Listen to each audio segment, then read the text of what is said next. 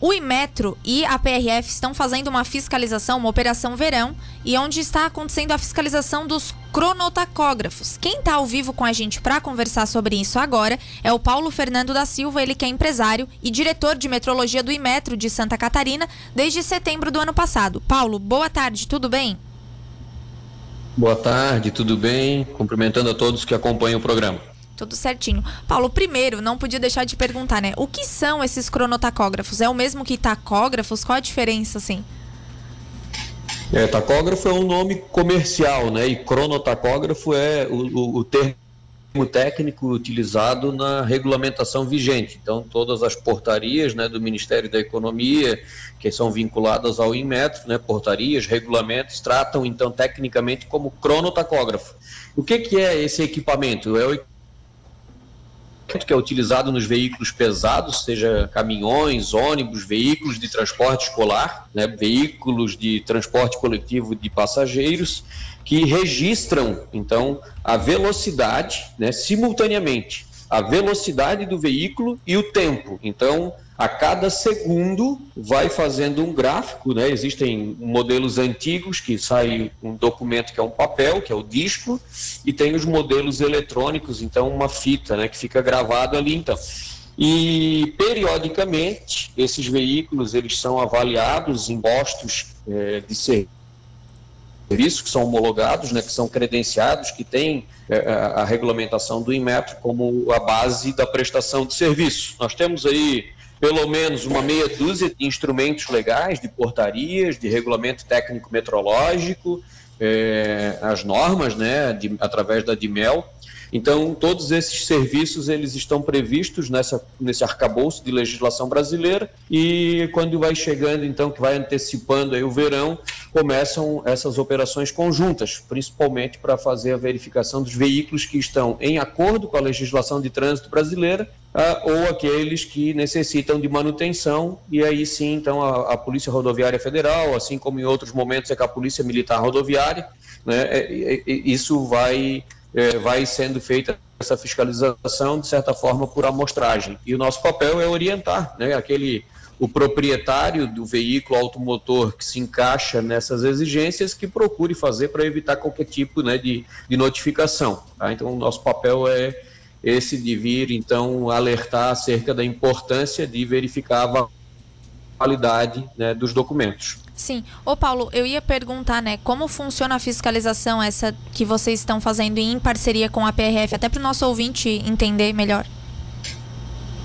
Existem é, um coletor de dados, né? atualmente existe um sistema nacional onde o agente de fiscalização, as nossas equipes estão junto lá com a PRF, é digitado então de uma forma eletrônica no primeiro momento, é, coloca a placa daquele veículo e já se sabe na base nacional se aquele veículo está ok ou não.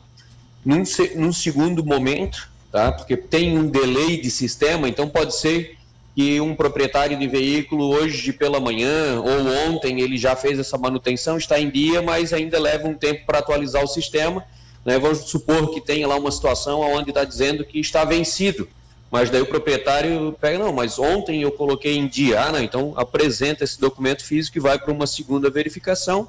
E ah, realmente, né, ah, o teu veículo está ok, segue viagem, muito obrigado, né, sempre atentando para a próxima, para a data do próximo vencimento. Então, são as duas situações, uma forma eletrônica, que é a digitação da placa num equipamento chamado coletor de dados, que acessa uma base nacional, e depois a análise física. Sim. Ô, Paulo, é, essa, essa fiscalização ela acontece em quais regiões? Tem uma quantidade de cidades? Tem pontos específicos que vocês ficam? Como é? O Instituto de Metrologia de Santa Catarina tem a sede ali na cidade de São José. Então a PRF mais próxima é o posto de Biguaçu. Nós temos uma regional lá em Joinville, uma Itajaí, Chapecó e Tubarão. Então, nas cidades próximas às regionais, mediante prévio acordo das diretorias de, de, de, fiscalização de trânsito e também do presidente do IMEP Santa Catarina, né, o nosso presidente Rudinei Floriano, é, é feito então um planejamento estratégico, existe uma gerência de planejamento da essas ações vinculadas, então, é, como é um órgão delegado do Instituto Nacional, o IMET de Santa Catarina, né, ele tem lá uh, as atividades pactuadas com o Instituto Nacional e isso está de acordo com o planejamento do ano todo, tá? Certo. Essa operação verão que vocês fazem, ela tem início quando e ela vai até quando também?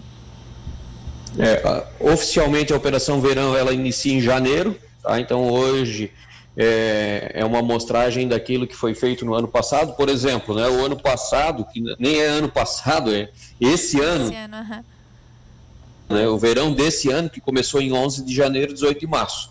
Então agora está sendo desenhada a Operação Verão 2021, 2022. Sempre acaba sendo assim com dois anos, porque contempla normalmente dezembro, janeiro, fevereiro e algumas situações estende até março. Sim. Ô Paulo, nesse ano que, no caso 2021, né, que foi, vocês fizeram essa operação verão, quantas autuações teve uma média, assim, as maiores irregularidades que vocês encontraram ou é, nós temos uma situação que o ano da pandemia foi flexibilizado muito, foi feito muita orientação, tá? Então, é, mediante as portarias, isso agora vem se, se extinguindo, vai entrando numa normalidade, a gente vai estar, tá, é, o parâmetro vai ser agora esse é, dezembro de 21, janeiro de 22, para a gente ter uns números que retratam é, a realidade. Tá. E, oh, e qual, para a gente fechar aqui, Paulo, qual a importância dessas operações que vocês fazem, em especial essa que vocês já estão desenhando para o próximo ano? É, é, essa, essa situação da fiscalização, alguns tratam né, como um fator educativo, né, porque precisa a sensação de que é fiscalizado assim como em outras situações, né, as bombas de combustíveis nos postos, as balanças de tudo que é, é comércio, né, que comercialize algo que seja pesado, seja carne, arroz, feijão, pão.